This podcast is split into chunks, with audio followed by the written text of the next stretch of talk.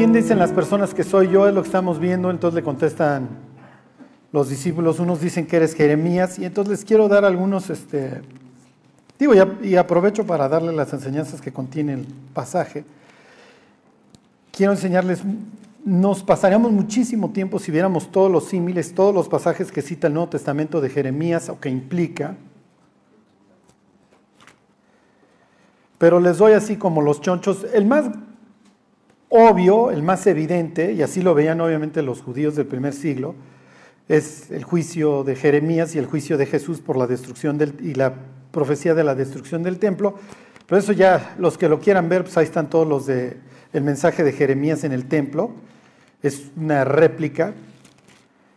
Pero bueno, esto es muy ad hoc a nuestra época. 13.9, quiero que vean también el símil entre Ezequiel y Jeremías, son, son, son contemporáneos, y tanto Ezequiel como Jeremías se quejan de la misma cosa. ¿sí? El mundo de su época se está cayendo, el mundo en la época de Jesús, el, mundo espiritual se está cayendo, y el nuestro, bueno, pues ya, o sea, miren, no sé si ustedes también cuando leas así te aparecen las noticias en tu teléfono, pero ya da miedo darle hacia la, hacia la hacia la, hacia la derecha, y que salgan las noticias porque alerta Amber y ayuda a encontrar a fulano y a Mengano, y bueno, o sea, lo que estamos recibiendo es cada vez más brutal. Bueno, dice ahí Ezequiel 13:9, dice, estará mi mano contra los profetas que ven vanidad y adivinan mentira. ¿Qué es lo que los profetas de la época de Jesús y de y de la nuestra y de la época de Ezequiel, porque se parecen las tres. Las tres acaban en juicio, digo, les tengo malas noticias. ¿En qué se parecen las tres? En que los profetas, lejos de estar diciendo sandeces y, y diciendo que todo va a estar bien, deberían de haber estado llorando. Dice, se los vuelvo a leer, estará mi mano contra los profetas que ven vanidad y adivinan mentira no estarán en la congregación de mi pueblo, ni serán inscritos en el libro de la casa de Israel, ni, la tierra, ni a la tierra de Israel volverán, y sabréis que yo soy Dios el Señor. Cuando dice que no van a estar en la congregación, implica que no van a estar en el remanente que va a regresar. No tienen esperanza, es lo que está implicando. Y entonces dice, sí, por cuanto engañaron a mi pueblo diciendo paz, no habiendo paz. Y uno edificaba la pared, y aquí que los otros la recubrían con lodo suelto. O sea que no hay nada, el mensaje motivacional no le sirve al cristiano, no le servía al israelita de hace 2600 años y no le servía obviamente al judío de hace 2000. Y entonces dice Dios, di a los recubridores con lodo suelto que caerá. Pues sí. Vendrá lluvia torrencial y enviaré piedras de granizo que la harán caer y viento tempestuoso la romperá. Bueno, Ok, ahora sí váyanse al libro de Jeremías. Quería yo regresarme a esto para como hacerles como, váyanse al capítulo 8, para hacerles como un resumen de lo que vimos la semana pasada. Esto es lo que vimos, dicen paz, paz y no hay paz y curan la herida de mi pueblo con liviandad, todo va a estar bien, no te preocupes. Y no es cierto, la situación está espantosa y cada vez está, está para preocuparse peor. Hace años cuando yo hablaba con los jóvenes, yo les decía, oye, ¿tienes algo por qué vivir? Y la respuesta era, sí, sí, quiero ser médico, quiero ser arquitecto. Bueno, pues si eres, eh, si quieres ser cirujano, bueno, pues yo creo que ya tienes que dejar de drogarte, porque al rato no vas a poder este, de la temblorina ser cirujano. Pero lo que les quiero decir es que antes la gente tenía algo por qué levantarse en las mañanas. Hoy muchísimos jóvenes se levantan en la mañana y ya no tienen nada por qué vivir. Todo lo que hubiera sido una estructura familiar o lo que les hubiera podido dar algo por qué vivir ya no existe. Entonces son una especie de muertos en vida. Y esa es la siguiente generación que va a entrar al gobierno, que nos va a gobernar, que va a entrar a las empresas. Y pues así va a estar la situación, así va a estar la cosa y obviamente pues no es muy prometedor el futuro, ¿sí? Y bueno, pues que nos quedamos cruzados de brazos, no. Eh, pero pues el mensaje que vamos a tener que mandar va, o sea, si la depresión y la ausencia de propósito es de este vuelo, lo amargo de la medicina pues va a tener que estar de acuerdo, ¿sí? Y el mensaje pues no es en, manera alguna agradable. Pero pienso que hoy hay muchísimas personas que sí están esperando un mensaje coherente. Sí me explico que dicen, el mensaje sí es efectivamente amargo, es horrible, no me gusta, es enfrentador, pero pues ni modo, es lo que necesito. Y hoy no tengo nada por qué vivir, pero este, y además todas las teorías y todo esto de, pues del pensamiento positivo, el zen, la psicología y eso, pues, no me sirvieron. No me sirvieron y si el arrepentimiento y un mensaje tan agrio como que iba yo al infierno en lo que me va a funcionar, pues me lo bebo. Lo, lo, malo o contra lo que nos enfrentamos son todos estos falsos profetas que tienen un mensaje padre, que tienen un mensaje bonito, que tienen un club social, ¿sí me explico? Y entonces, en pocas palabras, no sé qué versículo sea, pero ya éramos muchos y parió la abuela. ¿Sí me explico? Porque el Evangelio hoy en muchos sitios está totalmente degradado y entonces pues ya no, es como una medicina diez veces genérica en donde tenías la fórmula original, pero la que te venden ya no tiene ninguna potencia, ya no te va a hacer ningún efecto. ¿Ok? Tiene algo ahí de Cristo, tiene algo ahí de Evangelio, pero ya no le va a servir a las personas. Ok, entonces, ¿cuál es el, cuál es el remedio para la enfermedad que hoy tiene el ser humano? Ok, ahí está en capítulo 8. Versículo 4. Dios está llamando a los israelitas, 8.4, al arrepentimiento. Esto es lo más increíble y ese es el llamado de Dios para el ser humano. ¿ok? Tanto Jesús como Jeremías, como Juan el Bautista, como Pablo, como Pedro. Ajá. Esto es lo que ustedes van a encontrar en los... Es el arrepentimiento, te tienes que arrepentir, te tienes que volver, tienes que dar vuelta de 180 grados. Y entonces pregunta, entre las, todas estas preguntas ridículas que plantea Jeremías, ahorita les leo otra, esta es una de ellas, les dirás, ahí está en 8.4, así ha dicho Dios, el que cae no se levanta, el que se desvía no vuelve al camino. Sí, pues esa es la idea.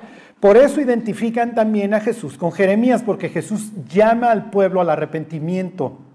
¿Ok? Tú llegas al Evangelio de Mateo, el Evangelio del Mesías, el Evangelio mesiánico, y dice el 3.1.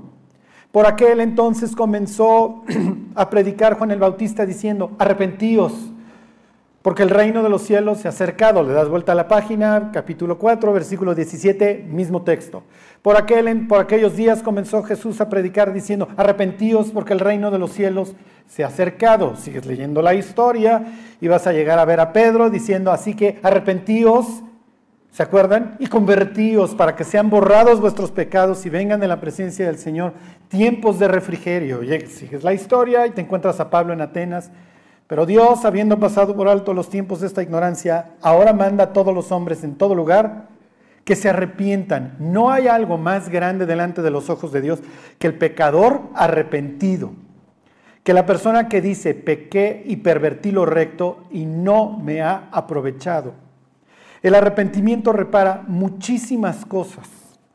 No solamente en nuestra vida, en nuestra relación con Dios, la, restaura, le trae paz, sino en las personas que hemos ofendido, porque el mensaje que les mandamos es, estoy mal, estoy dispuesto a humillarme, y si tuviera yo la oportunidad de volverlo a hacer, no lo haría. El arrepentimiento repara. ¿Ok? Pero ¿cuál es el problema? Los israelitas tienen un problema, el mismo que tiene hoy la, sociedad. ¿Arrepentirme de qué? Si no estoy tan mal. No mato, no violo, no esto, no el otro. O sea, el ser humano todo el tiempo comparándose con el de al lado. Y pues como Hitler bajó un chorro el promedio, pues yo creo que todos pasamos. ¿Sí me explicó? Y además siempre hay alguien, entre comillas, peor que nosotros, que es con el que nos comparamos. Y Dios dice, no es examen de campana, te voy a comparar con mi hijo y si no le perdoné la vida a él, ¿tú crees que te la voy a perdonar a ti? Ok, y entonces dice, versículo 5, ¿por qué es este pueblo de Jerusalén rebelde con rebeldía perpetua? Abrazaron el engaño y no han querido volverse. Acuérdense, el cielo está lleno de pecadores el infierno está lleno de pecadores. La única diferencia es la que dice Jeremías 4:5. Unos se abrazaron del pecado y otros lo soltaron. Unos se abrazaron a su necedad y a su rebeldía y a su orgullo y otros lo soltaron. Pero el ser humano que está en el cielo y el ser humano que está en el infierno es exactamente el mismo, con la misma inclinación hacia el mal, con un historial La única diferencia es que uno dijo, ya no puedo seguir en esta lucha contra Dios, aquí me bajo. Cuando Dios se le atraviesa a Pablo en el camino a Damasco, ¿se acuerdan? Pablo cree que le está haciendo un favor a Dios y le hace una pregunta. Todas estas preguntas, acuérdense que Dios muchas veces pregunta cosas al ser humano para hacerlo pensar, para hacerlo volver. Y una de las cosas que le pregunta es, número uno, ¿por qué me persigues? Y número dos, ¿no te cansas de pegarle al aguijón? Obviamente, pues los aguijones se hacen cada vez más anchos, mientras más profundo, y mientras más duro le pegamos, más nos frustramos, más dolor nos causamos. Una vez estaba yo hablando a un señor de Cristo, este señor tenía una vida de terror, muchísimo dinero, pero una vida de terror, de dolor, todo lo que le puede salir mal a una persona, le salió mal a este señor. Y entonces le digo, mira, honestamente, si yo tuviera tu vida, yo no me paro de la cama. ¿eh? Pero tienes una opción. Tienes la opción de arrepentirte, tienes la opción de volverte a Dios y que Dios restaure tu vida, porque eso es lo que hace Dios. Y me dijo, antes de arrepentirme, me suicido. O sea, era la viva imagen de este versículo, abrazado a su necedad. Y dices, oye, pero ¿no te cansas de pegarle al aguijón? No. Y piensen hoy en la humanidad. Oye, cuando te mueras te vas a ir al infierno. Ja, ja, ja. O sea, ¿cuál infierno? ¿De parte de quién? Estás loco. O sea, la humanidad vive como si no fuera a haber un juicio más adelante. Y claro, como la maldad hoy es prosperada, como vemos a las personas andar deambulando por las calles de haber hecho lo que se les pega la, después de haber hecho lo que se les pega la gana, el ser humano no entiende que más adelante hay un juicio. Pero para que la humanidad hoy en día estuviera chillando y preguntándose qué nos está pasando, cómo llegamos a este nivel de putrefacción. Ajá.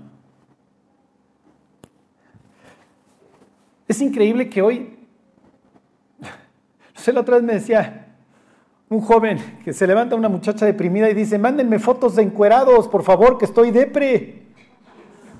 O sea, imagínense a sus abuelos, imagínense a su abuela levantándose depre en la mañana, mándenme fotos de encuerados, que estoy depre. O sea, ¿a qué hora llegamos? ¿A qué hora llegamos a una sociedad tan podrida que ya no tiene nada por qué vivir? Porque piensen, esta muchacha hoy tiene 19 años, dándole, los que tenga, dándole vuelo a la hilacha. Cuando tenga 40, cuando tengas 50, ya fornicaste todo, ya te drogaste todo, ¿y ahora por qué vas a vivir? Ya pasó el verano, ya acabó la fiesta, ¿y ahora por qué vas a vivir? Ya eres alguien que fue, y nadie te va a buscar, o sea, en serio, y si te busca, vas a saber que es por puro interés. Esa es la humanidad a la que hoy nos enfrentamos. Oye, Charlie, pero es que este tema está de, de depresión, si así están las cosas, sí. Pero tenemos esperanza, el Evangelio sigue siendo el remedio. Lo fue en la época de Jeremías. Digo, se los, se los cargó la bruja, lo fue en la época de Jesús, se los cargó la bruja. Lo va a hacer en la nuestra, nos va a cargar la bruja, pero posterior a la tormenta viene el avivamiento.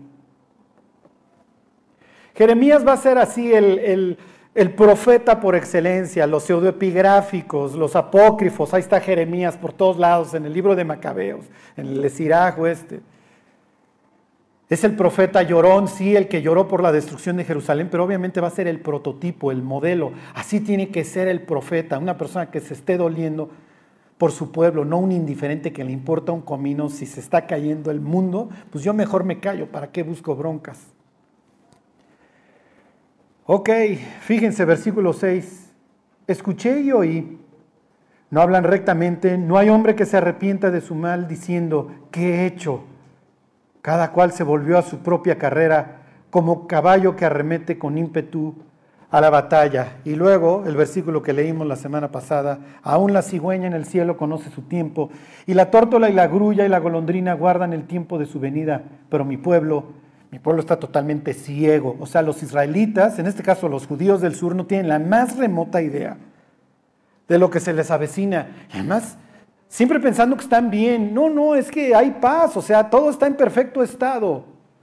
Todo el norte, les pongo aquí un relieve de Don Azurbanipal, todo el norte de tu tierra, ya se lo llevaron los asirios, Después de un sitio espantoso de dos años, es natural que gentes que huyeron del sitio vinieron al sur a contar de la tragedia, pero no bastó. O sea, no basta con ver las lágrimas del vecino, no, mejor lárgate, este, no, no, no me vas a deprimir. Ok, luego pasa don Faraón Necao, ¿se acuerdan?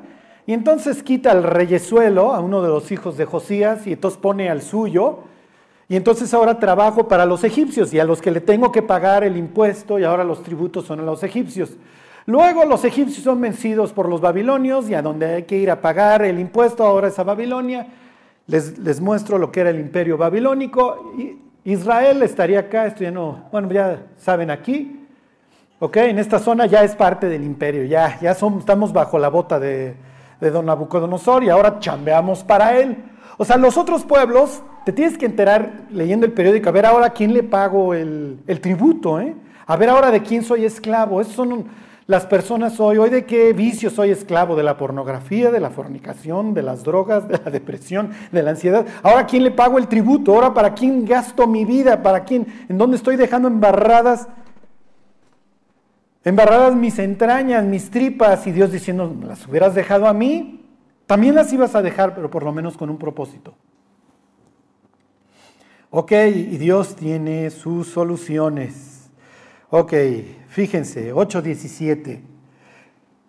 Jesús, al igual que Jeremías, va a hacer uso de un pasaje famoso ahí del libro de números de la serpiente, ¿se acuerdan? Y viene aquí un trabalenguas, un juego de palabras. Dice, porque he aquí yo envío, ahí está, en 8.17, sobre vosotros serpientes, áspides, o sea, implica venenosas por eso ahorita que preguntaba César del milenio en el capítulo 11 de, Isaías, cuando dice la Biblia que el niño va a jugar en la cueva del áspid, es que ya se revirtió la maldad, ¿ok? Dice, contra las cuales no hay encantamiento y os morderán, dice Jehová. Entonces, ¿a qué pasaje está haciendo referencia? ¿Ya saben? Ya los tatemé, imagínense. Ya les dije que es un pasaje famoso. Exactamente, Moisés y qué. ¡Tatán! ¿No se acuerdan? Exactamente, y miren, es todo un... Esto no viene en el examen, no se preocupen, no se los van a preguntar en el cielo. Shalach, envío, ¿ok? Nahash, serpiente. Lahash, no hay encantamiento. Nashach, los van a morder. Es un juego de palabras, ¿ok? Esta era cápsula meramente informativa, ¿ok? Váyanse al libro de números, al capítulo 21. Lo que pasa es que luego están todos estos juegos de palabras en la Biblia que nos perdemos, pero Dios está haciendo rima, ¿sí se entiende? Ayer mi hijo me preguntó qué era la poesía y no le supe contestar, al igual que ustedes. Pero bueno, sí ven, hay rima, ¿ok? Está haciendo, se está burlando. La Biblia está llena de pasajes en donde Dios hace uso de la ironía. Entonces aquí con sus rimas, Dios está burlando de ellos. ¿Por qué? Porque dice, les voy a mandar tal juicio, porque de eso se tratan las serpientes ardientes, que cuando les piquen y estén todos hinchados, a ver si no voltean a ver al cielo. ¿O no? Hay gentes que son verdaderos taladros son barrenadoras de Pemex, en donde dices, ahorita toca fondo, ya con esta bronca va a tocar fondo, y no toca fondo, y no toca fondo, y así se van a la tumba. O sea, no tocaron fondo jamás. Así dice Isaías, en la multitud de tus caminos te cansaste, pero nunca dijiste, no hay remedio, hallaste nuevo vigor en tu mano. Ok, no se esperen Ok, 21.4, ahí están en el libro de números. Ok, Jeremías hace uso de este pasaje, usa los, mismos, eh, las mismas rimas y presenta a la serpiente como, como un objeto que Dios usa para juzgarnos, para que nos volvamos al arrepentimiento, para que regresemos al camino. ¿Por qué nos castiga Dios? ¿Por qué trae juicios a nuestra vida? ¿Por qué hace que veamos cosas duras tantas veces? Porque la otra opción es dejarnos una vida preciosa directo al infierno. Si Dios nos diera una vida increíble, libre de problemas, ¿quién se convertiría en serio? Vean a los ricos. O sea, los ricos por excelencia no se convierten. a menos de que le sucedan dos cosas, algo duro en su vida y que, se, y que tengan la capacidad de tragarse su orgullo. Si no, como dice Jesús, intenten meter el caballo o el elefante en la puertita, ¿eh, muchachos. O sea, van a tener que estar empuje y empuje al animal y ponerlo a dieta antes, porque si no, simplemente no cabe. Ok, ahí está, 21.4. Ok, dice, después partieron del monte de Or, camino del Mar Rojo. ¡Qué pereza! Ahí van de regreso. Ok, pobres paisas, es natural que se van a frustrar, para rodear la tierra de Edom. Los edomitas viven al sur de Israel y se desanimó el pueblo por el camino. Van camino a la tierra prometida y le dicen a sus paisanos, a los edomitas, oye, dame chance de pasar. Y los edomitas le dicen, no, no te doy chance de pasar. Es que voy camino a mi tierra, a mí me vale. Y entonces tienen que hacer todo un rodeo. Y entonces, mm, a dar más vueltas, a tener más paciencia, a esperar más en Dios, ¿verdad? Y entonces se desaniman. ¿Y qué es lo que sucedió? Versículo 5. Y habló el pueblo contra Dios y contra Moisés. ¿Ok? ¿Se acuerdan hace 15 días que veíamos que Moisés se, se, va al cerro 40 días y los israelitas ya están todos nerviosos porque ya pusieron sus ojos en Moisés? Entonces Moisés ahora es responsable de todos sus problemas y entonces y Moisés nos sacó de Egipto para traernos a este desierto espantoso. Y entonces enchilados dicen, versículo 5, ¿por qué nos hiciste subir de Egipto para que muramos en este desierto? Pues no hay pan ni agua, y nuestra alma tiene fastidio de este pan tan liviano. Quiero decirles que la Biblia considera el maná trigo de ángeles. Y en la cosmovisión israelita de aquel entonces, viven en una tierra plana, cubierta por un domo, y ese domo tiene, adivinen qué tiene el domo. ¿Quién me dice? ¿Se acuerdan de la historia del diluvio? ¿Qué tiene? Ventanas, exactamente. ¿Se acuerdan del versículo este que es este de Malaquías en donde dice, si no os abriré las ventanas del cielo y derramaré? Bueno, uno de los salmos dice que el hombre comió trigo del cielo. En la mentalidad de los paisas se abre el cielo, ya dan de cuenta que los ángeles hacen esto. Y entonces están recibiendo el pan. ¿Te ha pasado que te lleva el tren, no vas a alcanzar a pagar tu deuda y cinco minutos antes, ¡tatán! Comiste pan del cielo. Dios abrió la ventana y salió al quite. Ok, así lo veían ellos. Y ahora se están quejando de que Dios desde el cielo les abra la ventana. ¿Sí me explico? ¿Por qué ese grado podemos llegar a renegar con Dios? Ok. Y les digo, si nuestra necedad es de este pelo, Dios siempre tiene una medicina tantito más amarga. Ok, versículo 6. Y Jehová, y aquí empieza otra vez el trabalenguas, Shalach, envió entre el pueblo Nahash. Ardientes, ¿se acuerdan? Son como, en este caso ardiente implica que es como relámpago, que brilla. Ok, algunos lo interpretan que es muy, que es muy doloroso la, la picadura, puede ser también. Ok, dice que mordían al pueblo y murió mucho pueblo de Israel. Ok. En uno de los anales, precisamente en una de las crónicas de uno de los reyes asirios, de Sarjadón, y no les traje la cita, pero bueno, decía que las serpientes eran tan, tan comunes como grillos en una invasión que hace hacia, hacia Arabia.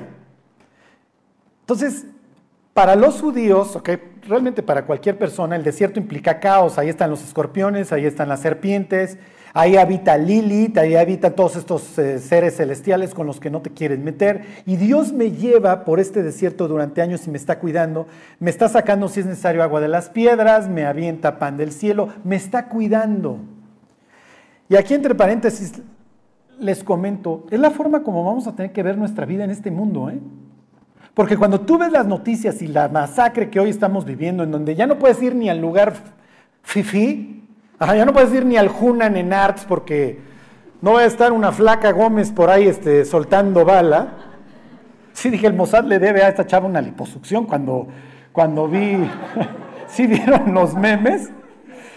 Bueno, perdonen mi ironía. Bueno, cuando, cuando, vives en, cuando vives en un mundo donde ya no puedes ir ni al restaurante, Fifi, porque pues, alguien se van a, echar, Tienes que ver tu vida como israelita en el desierto, vivo en el caos, y si tú no me cuidas, y si no está tu nube en el, día y tu columna de fuego en la noche, soy un, soy un patito nadando en el lago. ¿eh? Estoy totalmente indefenso contra lo que se está viviendo, Dios. Si tú no nos guardas, ok, entonces el israelita entiende que Dios lo está guardando en el caos, en el yermo, en la soledad, son otras palabras que usa la Biblia para describir este sitio caótico. Entonces Dios los ha traído, los viene alimentando, los viene cuidando, tienes la calefacción en la noche, tienes, tienes lo que te cubre de insolar. Y ahora vas a la tierra prometida y ahora porque hay que dar una vuelta nos estamos quejando, sí, porque nuestros problemas siempre son los peores. Y entonces Dios dice, te vas a acordar de mí, te vas a acordar dónde vives. Porque estás viviendo entre serpientes y qué es lo que sucede, Dios retira su protección, entran las serpientes y los israelitas empiezan a pagar el precio de no tener la protección de Dios. Porque la queja, grábenselo, la queja es contra Dios. Como dice Moisés, ¿quiénes somos Aarón? Para estos momentos Aarón ya murió. ¿Quiénes somos Aarón y yo para que se quejen contra nosotros? La queja es contra Dios. Cuando los cristianos nos quejamos, es que en la iglesia no están haciendo, es que, es que no están haciendo aquello en la iglesia. La queja es contra Dios, ¿eh? La Biblia presenta a la iglesia, y con esto no me estoy curando en salud, pero sí quiero que tengan que la tengamos, ¿sí me explico? Que, seamos sanos en cuanto a la fe. La Biblia presenta a la iglesia como la novia de, Cristo. Ya los quiero ver que lleguen con el Chapo Guzmán. Bueno, el Chapo ya nos lo guardaron, pero con algún narcotraficante y le digan que su novia está fea. ¿Sí lo harían? No te va a dejar un hueso sano, ¿eh? Pero si no tenemos empacho para hablar mal de la novia de Cristo. Y la queja es contra Dios. Y aquí la queja es contra Dios, es que este pan tan liviano y esta porquería y puras vueltas y no llegamos a ningún lado. Y Dios diría, y no llegamos a ningún lado muchachos porque ustedes no quisieron entrar. Ok. Y entonces, versículo 7, sirvió, sirvió el relampaguito, ¿ok? Las serpientes estas, que la palabra ardiente es serafín, ¿se acuerdan de los serafines ahí en Isaías 6? Digo, se los comento para que tengan en cuenta, o sea, la idea es que estas chunches las tomen como un relámpago, un juicio que viene del cielo. Entonces el pueblo vino a Moisés, versículo 7, y dijo, ok, aquí sí se arrepintieron, hemos pecado por haber hablado mal contra Dios y mal contra ti. Ruega al Señor que quite de nosotros estas serpientes. Y Moisés, que se la vive intercediendo, oró por el pueblo. Y además salvó el pellejo, ¿eh? porque seguramente ya venían con las piedras a matarlo. Y Jehová dijo a Moisés, hazte una serpiente ardiente. ¿Cómo haces una de esas? Y ponla sobre una asta. Ok, este mandamiento es bastante extraño, esta orden es bastante extraña, porque Dios no nos acaba de decir, bueno, hace varios años, que no hagamos imágenes.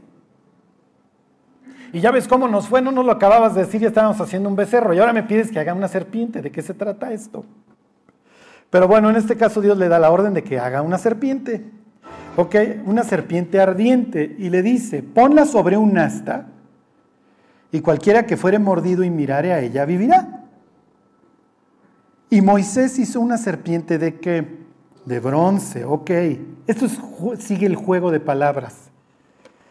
Digo, no, no, no, no los quiero aburrir. Aquí está, aquí está la palabra najar, sería la segunda. Si le pones una T, te da cobre, te da bronce, ¿ok? Sigue el juego de palabras. Entonces, lo más probable es que Moisés dice, bueno, ardiente tiene que parecer esto, más bien que brilla, relámpago, pues lago de bronce.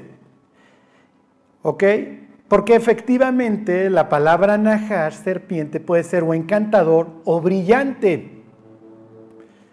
¿Eh? piensen ahora, transportense al, paraíso, llega don brillante, cambia la cosa, ya no es que está hablando con una salamandra con patas que luego se las van a cortar, ¿sí me explico? Está hablando con un ser que es bastante, que es bastante atractivo, así también se traducía la palabra encantador.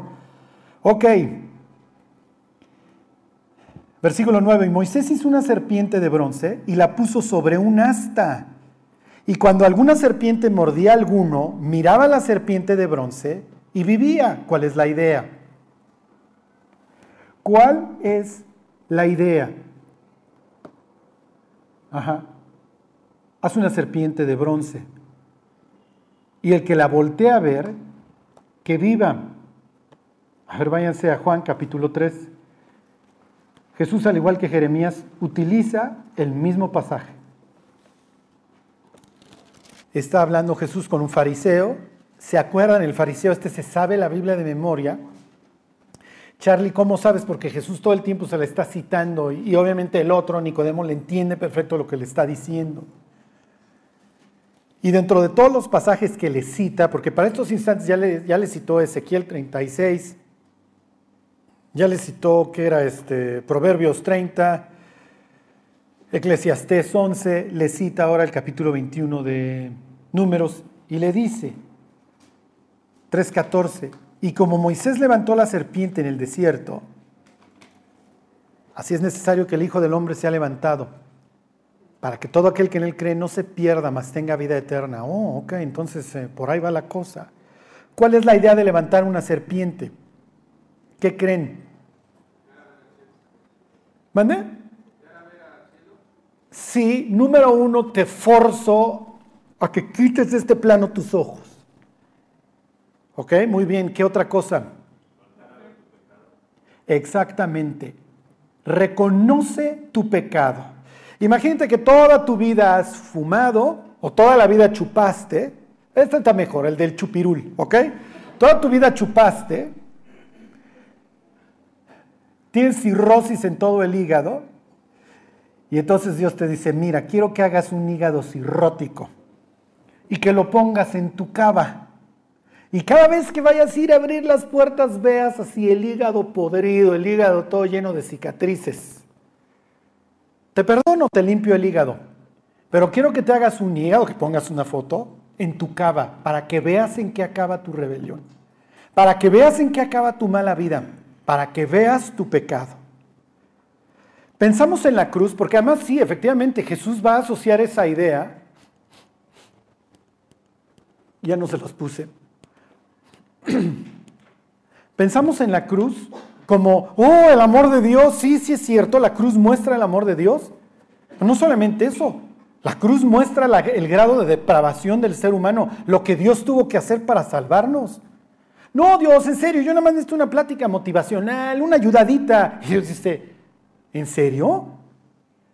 En serio, tuve que matar a mi propio hijo, y no solamente matarlo, torturarlo por tu culpa, por tus pecados. Ahora voltea a la cruz y ve lo que hace el pecado con una vida perfecta.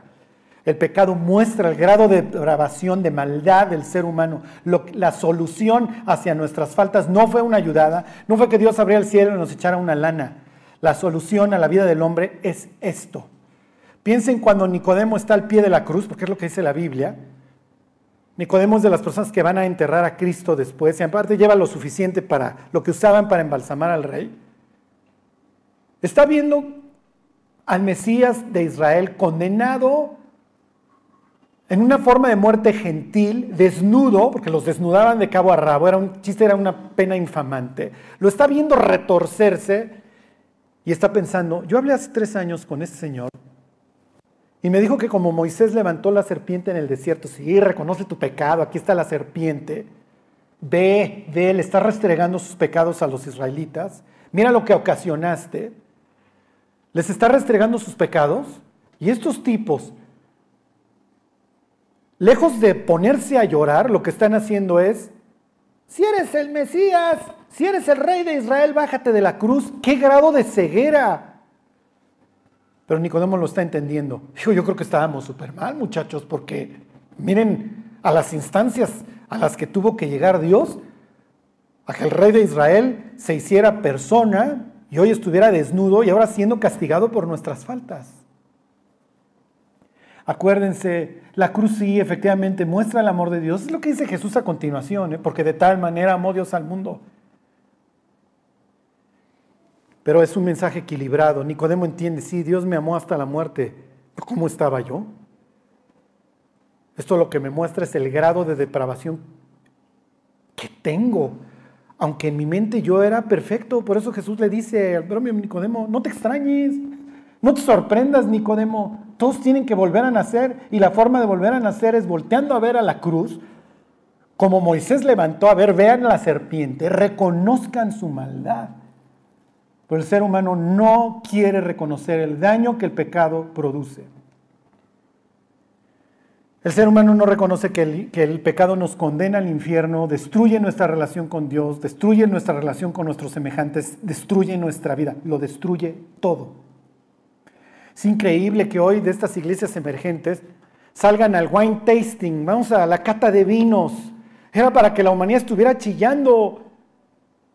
Era para que los cristianos estuviéramos en serio. Se está desmoronando el planeta. Y no me refiero desde un punto de vista ecológico. El ser humano está hecho un animal, un depravado.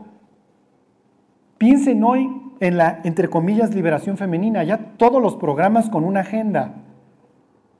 Si tú buscas las caricaturas en Netflix, caricaturas que tienen a heroínas como personajes principales. ¿Y el, y el hombre? ¿El hombre un animalito? ¿Un semental? Manden nudes, manden fotos desnudos. Totalmente inútil. ¿Y cuál es la figura hoy a lo que aspira el, el, el varón? ¿A vivir en la casa de sus papás jugando videojuegos? El niñote. El niñote. ¿Sí? estaba yo escuchando ahí un profesor de Berkeley en Estados Unidos que decía, se miran, aquí en Estados Unidos hay racismo, se usa como instrumento político, pues se llega el latino temprano, por un sueldo miserable y sin una estabilidad laboral, viene temprano, se parte el lomo y parte de sus ingresos los manda de regreso a su país. Y si por el otro lado viene el gringo, el güero, te llega crudo, no quiere chambear, la lana que gana se la gasta en drogas o alcohol, es un inútil y vive en casa de su novia, quien es la que lo mantiene. Y esto es increíble, porque cuántas mujeres hoy se prestan para andar manteniendo al galán. Esto es patético, ¿sí me explicó? Es que la está pasando mal. Dices, no es posible. Ese es el mundo en el que hoy nos está tocando vivir. Y el único antídoto es voltear a ver a la cruz y decir, creo que estoy medio mal, ¿verdad, Señor? Sí, bastante. Y les voy a decir que es lo peor. Lo peor es que estaba el israelita hinchado, muriéndose de fiebre, y le decían, voltea a ver a la serpiente. No. Oye, es que te vas a morir. No, no, no, no. Oye, pero la estás pasando mal Estás agonizando, no te interesa tu familia, no te interesa seguir la vida. Estamos a unas cuadras de la tierra prometida, ¿no quieres llegar? No, no volteo. Y no volteo y no volteo, porque entiendo el mensaje. Entiendo que esas serpientes entraron por mi culpa, por mis quejas, por mi rebelión. Y me muero con la mía. Y así está el mundo hoy.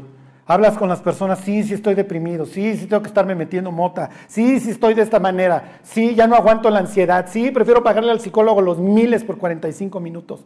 Pero voltear a ver a Cristo y que me digan que voy al infierno y que me tengo que arrepentir, no, no, no. Cuando les toque a alguien así, díganle, sarna con gusto, no pica. Entonces no te estés quejando. Porque te gusta, te gusta el veneno, te gusta estar hinchado, te gusta la fiebre y eventualmente te gustará morir. ¿Qué es lo que va a provocar esto en Dios? Regrésense. Y con esto vamos a empezar la próxima semana. Les voy a hacer quiz bíblico. Ok, ya. Mandó Dios, ahí están 8.17, las serpientes. Y dice, y no hay encantamiento, ¿eh? No, no, no, en Jeremías. Ya nada más quería que vieran a un pueblo duro que no se quiere arrepentir, Dios le envía el juicio y va a ser inútil. Hasta que no sufran el sitio y la conquista por parte de los babilonios, los israelitas no se van a arrepentir. Los seres humanos tenemos una capacidad de autoengaño y nos puede estar llevando el tren. Pero nuestro último recurso siempre va a ser Dios. Porque encontrar la respuesta por nosotros mismos afirma nuestro orgullo. ¿Ya ven cómo sí puedo? Y miren, les voy a decir que lo peor. Hay tantas personas que en su niñez sufrieron y que no los bajaron de babosos, entre otras palabras, que ven el arrepentimiento como un fracaso, como la confirmación de todo lo que les dijeron. Dicen, no, es que si me arrepiento es que estoy fracasado. Si le pido a Dios que me ayude, quiere decir que ya no pude. Cuando el arrepentimiento es lo más sensato que la persona puede hacer. Cuando buscar a Dios es lo más sensato que puede hacer. Pero en su mente es, no, porque confirmo que soy un baboso. No, confirmarías que te gira todavía algo de la piedra. Porque mantenerte lejos de Dios y quejándote de Él no va a arreglar nada. Hoy tienes una generación de jóvenes que fueron abandonados y entonces, no, no, es que me, seguro me abandonaron porque yo era un bruto, yo causé el divorcio de mis papás, bla, bla, bla. Y cuando dices arrepiéntete, no, no porque tendría yo que, reconocer que estoy mal. Y tú no sabes cómo me iba en mi casa cuando hacía yo lo malo. Y hagan de cuenta que parecen rabiosos que necesitan agua, pero tienen hidrofobia. Hoy tienes una humanidad que requiere el arrepentimiento como nunca, pero lo abomina. Ok, se los vuelvo a leer, 8.17 porque he aquí yo envío sobre vosotros serpientes, áspides contra las cuales no hay encantamiento, no, no le vas a encontrar al juicio de Dios y os morderán. Y luego dice, a causa de mi fuerte dolor mi corazón desfallece en mí. He aquí voz del clamor de la hija de mi pueblo, que viene de tierra lejana. ¿No está Jehová en Sión? ¿No está en ella su rey? ¿Por qué me hicieron airar con sus imágenes de talla, con vanidades ajenas? 8.18, se los vuelvo a leer. A causa de mi fuerte dolor, mi corazón desfallece en mí. Me brinco al 9.1, hay unos renglones abajo. Oh, si mi cabeza hiciese aguas y mis ojos fuentes de lágrimas, para que llore día y noche los muertos de la hija de mi pueblo. ¿Quién está hablando? ¿Quién habla en 18? A causa de mi fuerte dolor mi corazón desfallece en mí. Les leo el 9. Oh, si mi cabeza hiciese aguas y mis ojos fuentes de lágrimas, para que llore noche y día, perdón, día y noche los muertos de la hija de mi pueblo. ¿Quién está hablando? ¿Ok? Emanuel dice Jeremías, inciso A. ¿Alguien tiene una opinión distinta, Emanuel? El pueblo, muy bien, esa es, otra opción. 100 cristianos dijeron, muy bien, Elizabeth. Es que sí, o sea, se presta para que, para que sea el pueblo, porque en el versículo 20 seguro habla el pueblo, se los leo. Pasó la ciega, terminó el verano y nosotros no hemos sido salvos. O sea, y nos dieron las 10 y las bla, bla, y seguimos aquí sin arrepentirnos, ¿no? evite la cruda, manténgase borracho. Es la política de, los, de, esa época y de la nuestra, ¿eh? de la época de Jesús. No veo, no veo, no veo. Haces un hoyo cual avestruz en el piso y no veo, no pasa nada, no pasa nada. Oye, tu familia se está desmoronando, tu vida está peor que nunca. No, no. Si estamos súper bien, ¿qué no ven? Hijo, pues préstame de lo que te estás metiendo para verte igual. Ok, ¿quién, quién habla en 18 y 9? 9.1. Moisés. ¿Por qué? ¿De dónde trajiste a Moisés, León? Moisés tiene años de muerto. Dios. No. Ok, tienes tres opciones. ¿Está hablando el pueblo? ¿Está hablando Jeremías o está hablando Dios? Puede, o sea, a ver, 9.1. Oh, si mi cabeza se hiciese agua, si mis ojos fuentes de lágrimas. ¿Eso lo puede decir Dios? Gina estaba diciendo que sí, luego la volteé a ver y cambió. ¿Sí? Ok, Gina dice que sí. ¿Sí? ¿Dios llora?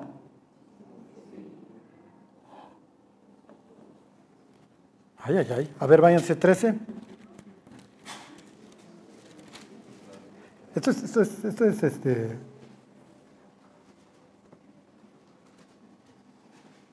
Trece diecisiete.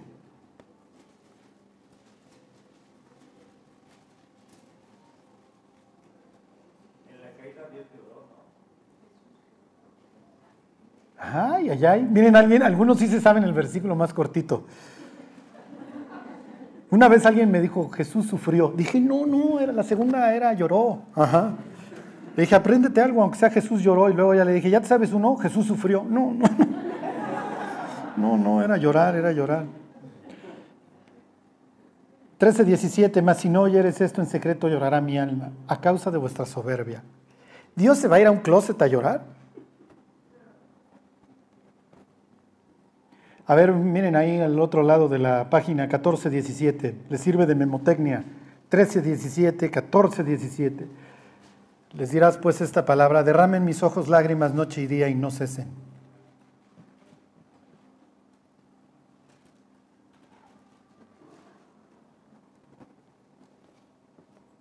¿Dios llora? ¿O es el profeta el que está llorando?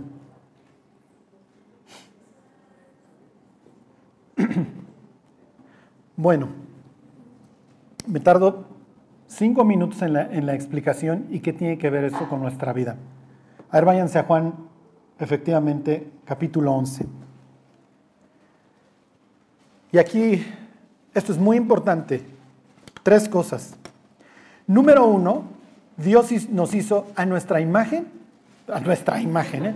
a su imagen y a su semejanza. Dios es un ser con sentimientos, no es la fuerza, Luke, ¿ok? O sea, si ustedes creen que el Dios del Antiguo Testamento es un desgraciado y que el del Nuevo nos vino a rescatar, son, ya, ya han sido víctimas del gnosticismo. Es el mismo Dios y en todos y en, y en cada una de sus páginas el mensaje que manda es me interesas. Te creé con la capacidad de conocer tu propia existencia y la existencia de los que te rodean y tienes la posibilidad de sentir, no te hice un robot, no te hice un muerto en vida. Y te di la posibilidad de odiarme y de rechazarme. ¿eh? Digo, no te conviene, pero te di la posibilidad.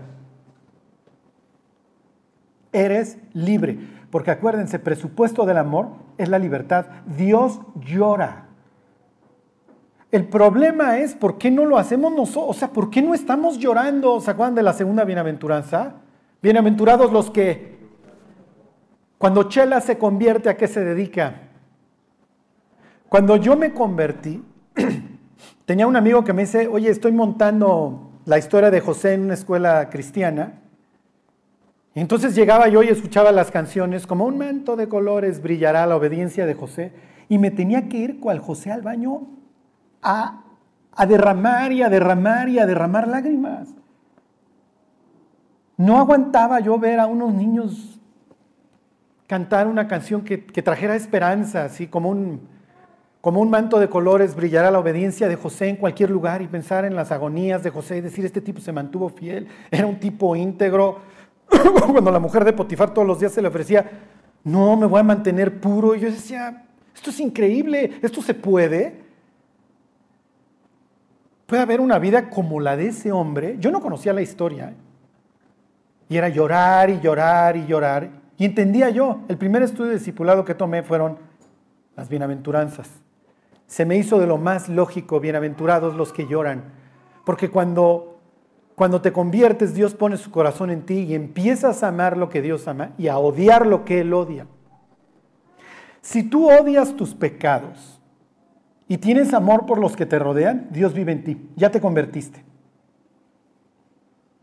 Eso es lo increíble, que haya iglesias que todavía aman el pecado y que lo festejan y que, ay, no pasa nada, y síganle muchachos que recubren la pared con lodo, como lo leímos ahí en Ezequiel. Paz, paz, tú relax, no va a pasar nada. ¿Cuál infierno?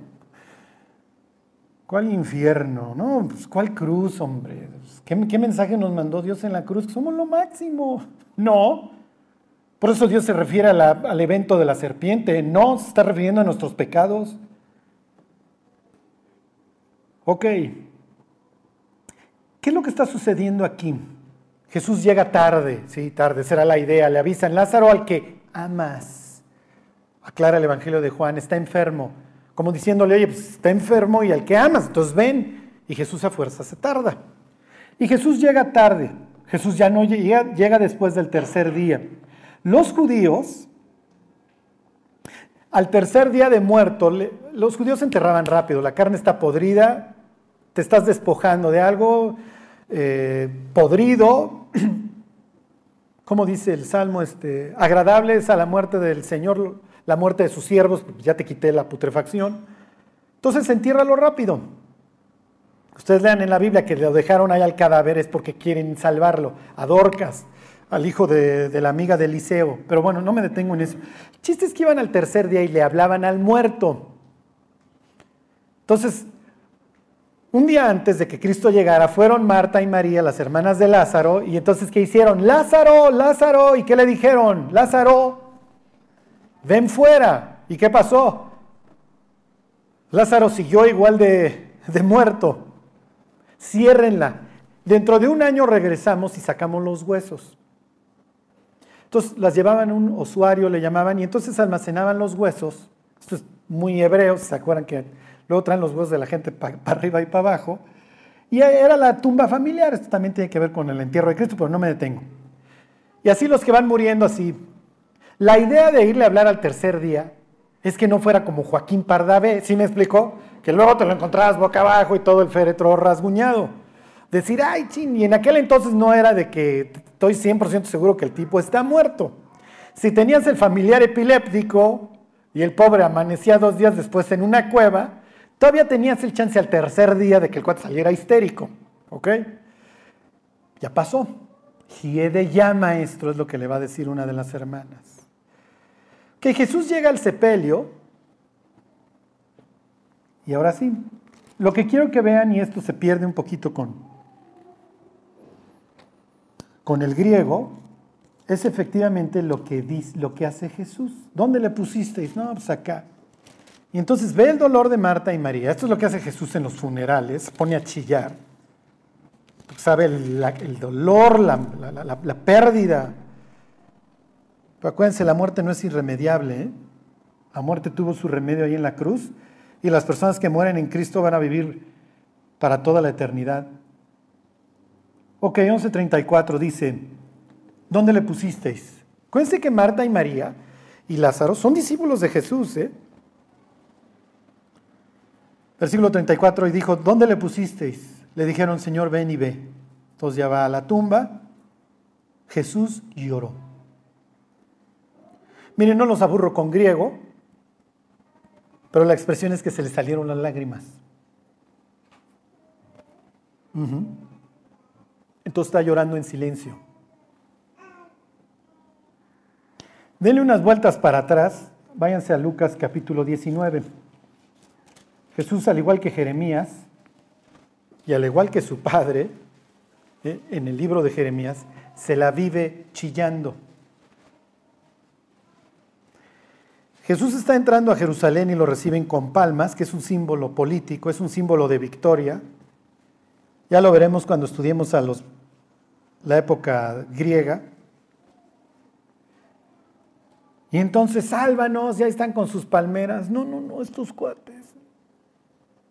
Yo no sé cuántas veces Dios vea mi vida y diga, qué bruto eres, qué bruto eres, qué bruto eres. Cada vez que siento que me lo está diciendo, digo, Dios, qué bruto soy, qué bruto soy, qué bruto soy. La otra vez vi un libro en Samos esos de autoayuda y el título era, Dios mío, quítame lo bruto. Y dije, ah, caray, se lo debí de haber escrito yo, pero bueno, me ganó el título. Y es voltear a ver a los israelitas y decir, ya nos vas a quitar a los romanos, ¿verdad? Ya nos vas a quitar las serpientes, ¿verdad? Y es diciendo Dios, piensa en primer lugar por qué tienes la dominación romana sobre ti. Porque no te cree para ser un pueblo vasallo, al contrario. ¿eh? Y te pondrá el Señor por cabeza y no por cola, y estarás encima y no debajo. Y tú prestarás a muchas naciones y ellas no te prestarán a ti. ¿Qué pasó? que el pueblo rechazó a su Dios. Y ahora es, quítame las consecuencias, pero no me quites mi pecado. Y Dios dice, no, no funciona así. Lo que ha destruido tu vida y tu relación conmigo es el pecado. Ok, dice versículo 41, y cuando llegó cerca de la ciudad al verla, lloró sobre ella. Aquí la palabra griega es que lloró a gritos. Dios llora, sí, sí llora, ya en el cielo le preguntan a Jeremías, oye Jeremías, ¿eras tú en el 9.1? ¿Eras tú en el 13.17, en el 14.17? Entonces es donde alguien, eh, uno de los personajes está llorando. ¿Eras tú o era Dios? Jeremías diría, era indistinto. ¿eh? Porque efectivamente Dios llora y aquí tienes a Cristo llorando dos veces. La próxima semana vemos todo lo que implica el pasaje este de Lucas 19. Y termino con esta reflexión. No es mía, no se me ocurrió a mí, se le ocurrió a un gran maestro de la Biblia. Cuando nosotros estamos en problemas, cuando nosotros enfrentamos la enfermedad, la muerte de alguien, etc., es parte de la vida. Dios llora con nosotros, no es insensible. Y es un llanto hasta cierto punto que se va a calmar porque lo mejor viene por delante, viene el cielo, viene la perfección, viene aquí el tabernáculo de Dios con los hombres. Y no habrá más llanto, ni clamor, ni dolor, ni muerte, porque las primeras cosas pasaron. O sea, Dios sabe que algún día vamos a ser perfectos, nunca más vamos a sufrir, nunca vamos a estar clamando, Dios, sácame de esta bronca. Pero hoy sí sufrimos. Oye, Charlie, ¿Dios conoce el sufrimiento? Mata a tu hijo.